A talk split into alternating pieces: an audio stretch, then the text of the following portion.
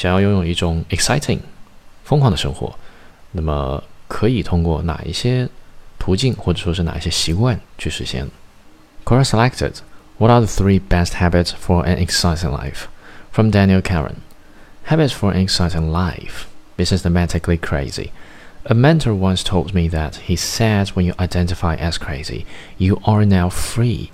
When you do something outside of the norm, people will just say, oh, him is crazy. Every now and then, do something weird and begin labeling yourself as crazy to others. Say yes. Want to check out that new restaurant? Yes. Want to travel to South America? Yes. Do you want to stay up all night and watch the sunrise? Yes. Want to try this weird food? Yes. Just say yes to things you want to say no to. Approach strangers.